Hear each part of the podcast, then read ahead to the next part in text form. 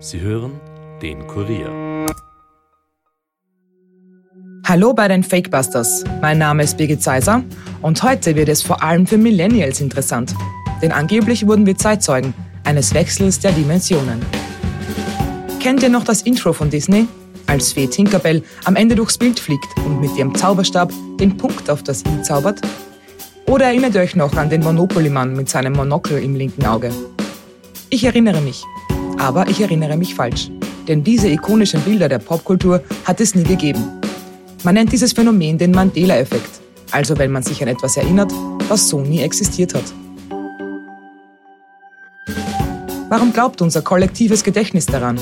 Gab es einen Sprung in der Zeitachse oder haben wir die Dimension gewechselt und es alle nicht bemerkt? Wir schauen heute in unser aller Gehirn und versuchen zu verstehen, was da passiert ist. Bleibt skeptisch, aber hört uns gut zu.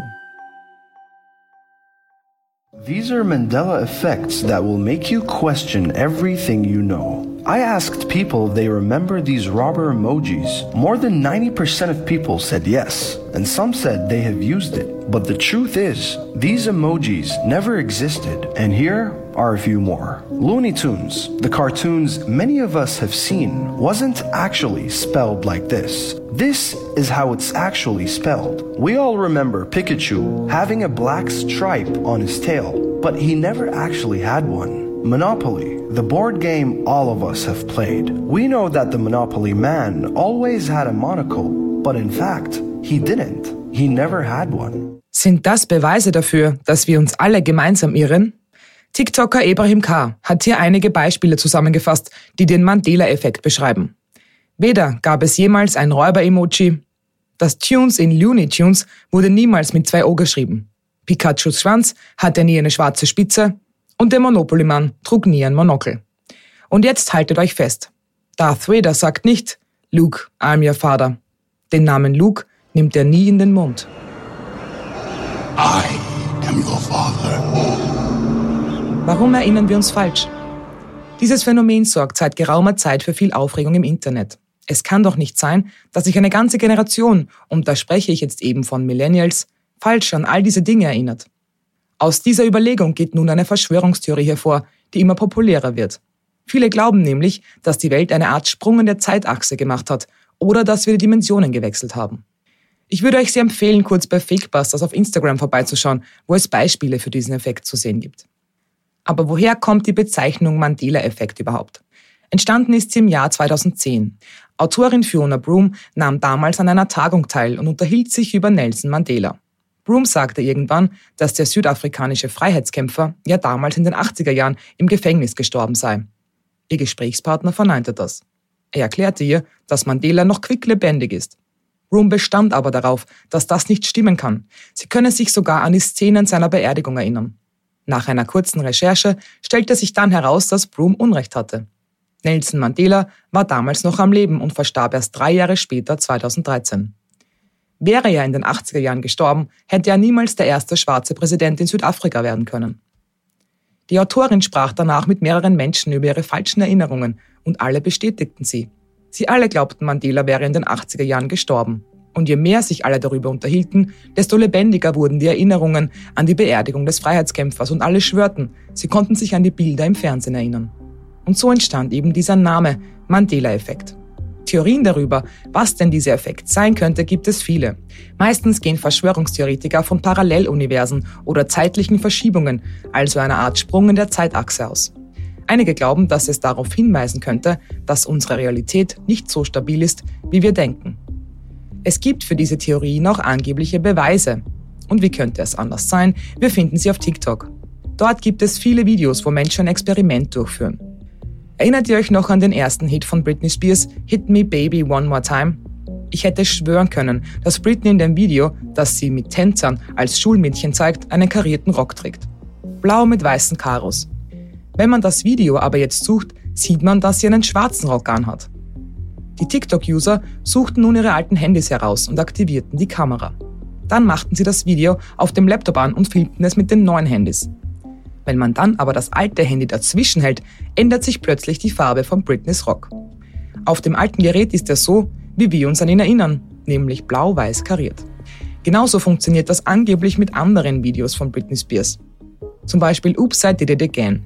Sogar die Britney Barbie und alle Kostüme, die dem Video nachempfunden sind, haben diese eine Sache. Ein Mikrofon, das hinter dem Ohr der Sängerin befestigt ist. Schaut man sich das Video jetzt an, fehlt es aber. Nur durch die Kamera des alten Telefons ist es zu sehen. Und es gibt noch andere Versuche, zum Beispiel mit dem Monopoly-Mann. Der trägt kein Monokel. Durch die alte Handykamera aber schon. So ist das zumindest auf den TikTok-Videos und wir wären ja nicht die Fakebusters, wenn wir das Experiment nicht selbst durchgeführt hätten. Leider konnten wir den Effekt nicht reproduzieren. Über meine Kamera veränderte sich nichts. Jetzt kommt das große Aber. Denn das kann nämlich daran liegen, dass das einzige alte Handy, das ich noch samt funktionierendem Akkustecker und Kamerafunktion zu Hause hatte, ein Modell aus dem Jahr 2009 ist. Und das ist anscheinend zu neu. Die User, die die Aufnahmen machten, sagten, dass nur Handys, die vor 2008 produziert wurden, den Mandela-Effekt umkehren können. Und da habe ich das erste Problem. Die ersten Handys mit Kamera wurden zwar schon in den frühen 2000ern gelauncht, damals konnte ich mir so ein Handy aber noch nicht leisten. 2007 kostete das erste iPhone zwar nur 399 Euro plus Vertrag, das war aber doch ein bisschen zu teuer für mein Taschengeld. Inflationsbereinigt wären das heute 550 Euro. Der Kreis jener Handys, die eine Farbkamera haben und noch funktionieren, ist klein. Das schmälert die Zahl jener, die dieses Experiment durchführen können. Aber warum gerade das Jahr 2008? Was hat sich da an den Handys oder eben an unserer Realität verändert? Die Antwort ist für Verschwörungstheoretiker denkbar einfach. 2008 ist das Jahr, in dem der Teilchenbeschleuniger in CERN erstmal zum Einsatz kam. Der Large Hadron Collider, kurz LHC, der Europäischen Organisation für Kernforschung, wurde am 10. September 2008 offiziell in Betrieb genommen. Die ersten Teilchen im LHC wurden schon im August 2008 beschleunigt. Und jetzt kurz zur Erklärung. Der LHC ist die größte Maschine, die je von Menschenhand gebaut wurde. Es handelt sich dabei um einen 27 Kilometer langen, unterirdischen, ringförmigen Tunnel, in dem sich eine Vakuumröhre befindet, also ein luftleerer Raum. Darin werden Protonen auf nahezu Lichtgeschwindigkeit beschleunigt und absichtlich zur Kollision gebracht. Durch den Zusammenstoß entstehen neue Teilchen. Manche, die man schon kennt, manche sind aber noch unerforscht. Und genau das ist das Ziel. Man will dadurch den Urknall simulieren und herausfinden, aus welchen Teilchen unser Kosmos entstanden ist. Weil es rund um CERN natürlich auch eine Menge Verschwörungstheorien gibt, haben wir schon eine eigene Folge dazu gemacht, also hört da gerne mal rein. Dass bei den Experimenten Dinge entdeckt werden, die der Menschheit nachhaltig schaden könnten, ist schon seit Bekanntwerden des Baus des LHC kritisiert worden. Auch Wissenschaftler machten sich Sorgen darüber, was passieren könnte, wie zum Beispiel Biochemiker Otto Rössler. Er äußerte sich damals auch öffentlich dazu. Er habe Angst, dass durch die Kollisionen kleine schwarze Löcher entstehen könnten. Ein schwarzes Loch hat keine Materie wie ein Planet oder ein Stern. Die Materie ist in sich selbst zusammengefallen. Aktive schwarze Löcher saugen Materie aus ihrer Umgebung auf und werden so nach und nach schwerer. Ihr Einflussbereich vergrößert sich dadurch und sie können sich neue Materie holen. Und hier kommen wir jetzt wieder zum Mandela-Effekt zurück. Es gibt nämlich Theorien, dass man durch ein schwarzes Loch in eine andere Dimension wechseln könnte. Eine davon ist die Stringtheorie, die versucht, alle Elementarteilchen und Kräfte durch schwingende Strings zu erklären. In der Stringtheorie gibt es Modelle, die zusätzliche Raumdimensionen diskutieren, die für uns normalerweise nicht wahrnehmbar wären. Einige Forscher haben spekuliert, dass es hypothetische Wurmlöcher geben könnte, die schwarze Löcher miteinander verbinden und so den Zugang zu anderen Bereichen des Universums oder eben auch zu anderen Dimensionen ermöglichen könnten. Bisher konnte das nicht bewiesen werden, das ist wichtig zu betonen. Aber allein, dass sich die moderne Physik damit beschäftigt und die Möglichkeit in den Raum stellt, ist für viele schon Beweis genug, dass wir 2008 die Dimension gewechselt haben könnten. Und es gibt auch einen Beweis dafür, dass die Wissenschaftler im CERN sich dessen wohl bewusst sind, nämlich ein Video. Im Jahr 2014 ging der Happy Trend um die Welt. Menschen aus der ganzen Welt tanzten online in Videos zu dem Song von Pharrell Williams. Und auch die Forscher im CERN wollten sich nahbar zeigen und veröffentlichten so einen Clip. Und jetzt kommt's. In dem Video ist bei Minute 2 und 34 Sekunden ein Wissenschaftler mit weißem langem Bart zu sehen, der mehrere Schilder in die Kamera hält. Auf einem steht We are happy at CERN, auf einem anderen Bond 1, was ein Begriff aus der Physik ist und die Verbindung von Molekülen beschreibt. Soweit so verständlich. Aber auf dem dritten Schild, das der Wissenschaftler um seinen Hals trägt, steht in dicken Lettern Mandela. Zumindest kann man das M-A-N und das D deutlich erkennen. Die Buchstaben dahinter sind nur zur Hälfte zu sehen, könnten aber ein E, ein L und ein A sein. Ich poste euch das Video auf unserer Instagram-Seite. Warum macht der Wissenschaftler das? Es handelt sich bei ihm um John Ellis. Der britische Physiker hat der sogenannten Weltformel ihren Namen gegeben. Das ist ein Begriff, der in der theoretischen Physik verwendet wird, um eine hypothetische, einzige Theorie zu beschreiben, die alle physikalischen Phänomene und Gesetze im Universum erklären könnte. Im Grunde genommen wäre die Weltformel das ultimative Verständnis für die Grundlage der Natur. Und ja, im CERN wird genau an dieser Weltformel geforscht. Weiß Wissenschaftler Ellis schon mehr über unser Universum und gibt uns damit einen Tipp, dass wir bereits in einer anderen Dimension oder einem Paralleluniversum leben? Gehen wir jetzt einmal davon aus, dass er uns nur in der Nase herumführen wollte und mit dem Schild einfach einen Scherz gemacht hat. Was eine Veränderung in unserer Realität 2008 angeht, gibt es aber noch ein anderes, sehr prominentes Beispiel aus der Musik, nämlich das Lied Boom Boom Pow von den Black Eyed Peas.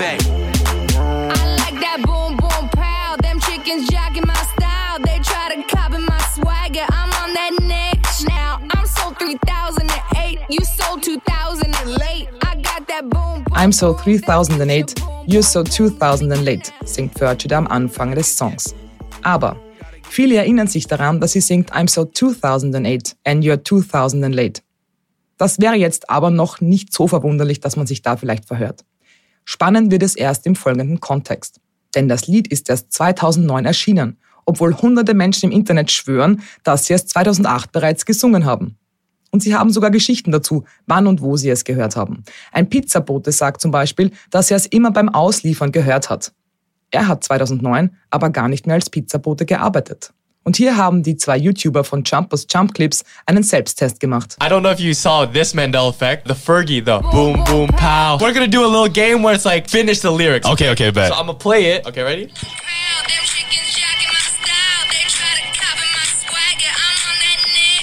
I got that boom, boom, boom. You're so 2008. You're so 2000 and late. wrong. The whole time, it's not 2008. I'm so 2000 and What is it? What is it? She says, I'm so 3008. You're so 2000 and late. No.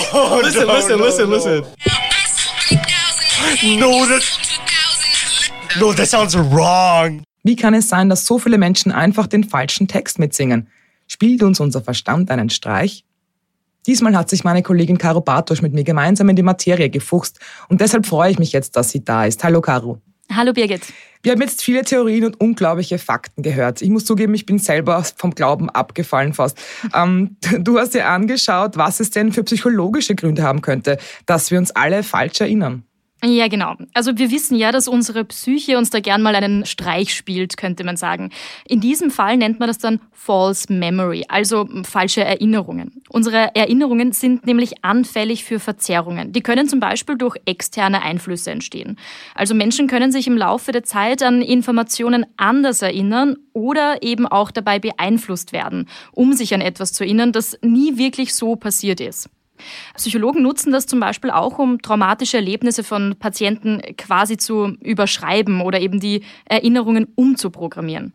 Beim Mandela-Effekt ist das dann eine Form von kollektiver falscher Erinnerung. Im Endeffekt werden unsere Erinnerungen also durch soziale Medien oder auch das Fernsehen so verdreht, dass wir uns dann alle kollektiv falsch erinnern. Okay, das würde bedeuten, dass wir uns falsch erinnern, weil wir das im Internet sehen. Also quasi, dass mir eingeredet wird, dass ich glaube, dass der Monopoly-Mann ein Monokel hat.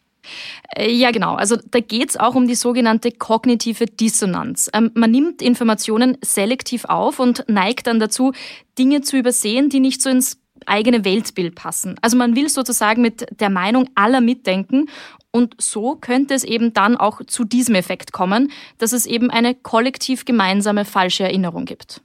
Du hast mir jetzt im Vorgespräch auch schon verraten, dass es ein Experiment gibt, das du dir genauer angeschaut hast, was eben mit diesem Effekt zu tun hat. Ja, genau, das ist das sogenannte Lost in the Mall Experiment. Äh, Das Experiment ist schon älter, nämlich aus dem Jahr 1995 und durchgeführt wurde es von der US-amerikanischen Psychologin Elizabeth Loftus. Sie hat damals 24 Studenten als Versuchspersonen hergenommen und hat sich mit deren Einverständnis mit ihren Familien in Verbindung gesetzt. Die Eltern sollen dann drei Geschichten aus der Kindheit der Studenten erzählen, die tatsächlich so passiert sind.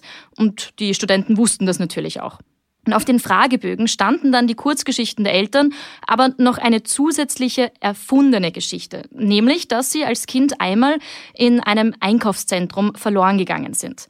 Und daran sollten sich die Versuchspersonen dann genau so erinnern wie an die echten Erlebnisse. Von den 24 Studenten erinnerten sich sechs tatsächlich an das komplett frei erfundene Erlebnis und sie haben sogar sehr detailliert davon erzählt, also wie alles abgelaufen sein soll. Und es geht noch weiter.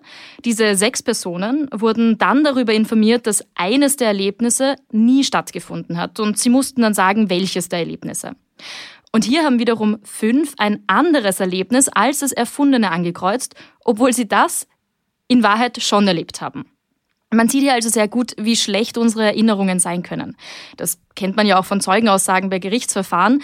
Man muss da dann immer ganz genau aufpassen, was man Zeugen vorab sagt und was nicht, weil das alles natürlich die Erinnerung sehr stark beeinflussen kann. Es ist so, dass wir jedes Mal, wenn wir uns erinnern, diese Erinnerung neu abspeichern und da kann es eben sein, dass sie dann leicht abgewandelt wird. Und wenn es jetzt jedes Mal passiert, dann kommt am Ende vielleicht eine doch ganz andere Geschichte raus. Ebenso, wie sie in unser Weltbild passt. Das ist ein sehr spannendes Experiment. Ähm, aber so richtig erklären kann das den Mandela-Effekt ja nicht, oder? Ja, das stimmt natürlich. Und leider müssen wir heute auch unbeantwortet lassen, was denn jetzt tatsächlich der Grund für den Mandela-Effekt wirklich ist. Denn die Wissenschaft weiß es schlicht und ergreifend nicht. Es ist auch schwierig, das in einer Zeit zu erforschen, in der unser Verstand ständig neuen Technologien ausgesetzt ist. Es wird vermutet, dass das auch eine Rolle spielt. Vor einigen Jahrzehnten gab es ja noch nicht so eine Flut an Medien und daher auch wenige Erinnerungen, die wir verarbeiten mussten. Also ich würde sagen, wir bleiben da einfach dran und hoffen, dass die Wissenschaft bald eine Erklärung dafür findet. So machen wir das. Danke, liebe Caro, und bis bald dann. Bis bald, Birgit. Und wir fassen noch einmal zusammen. Wir erinnern uns alle falsch. Und zwar an viele Dinge. Ich habe bei der Recherche zu dieser Folge auch immer wieder gestaunt und in den Tiefen des Internets nach einem Monopoly-Mann mit Monokel oder Tinkerbell im Disney-Vorspann gesucht. Leider ohne Erfolg. Solltet ihr noch ein Handy von vor 2008 besitzen, das noch funktioniert, probiert doch mal aus, ob es euch wirklich etwas anderes zeigt als das, was wir heute sehen können. Ich würde mich sehr darüber freuen, wenn ihr mich dann darüber informiert. Ansonsten lasst euch von eurem Verstand keinen Streich spielen. Wir bleiben an diesem Phänomen auf jeden Fall dran. Und ihr bleibt skeptisch, aber hört uns gut zu. Das war's für heute von den Fakebusters. Wenn ihr mehr Infos zu diesem Podcast braucht, findet ihr sie unter www.kurier.at slash fakebusters. Wenn euch der Podcast gefällt, abonniert uns doch und hinterlasst uns eine Bewertung in eurer Podcast-App. Fakebusters ist ein Podcast des Kurier. Moderation von mir, Birgit Zeiser, Schnitt Dominik Kanzian, Produzent Elias Nadmesnik. Weitere Podcasts findet ihr auch unter www.kurier.at slash podcasts.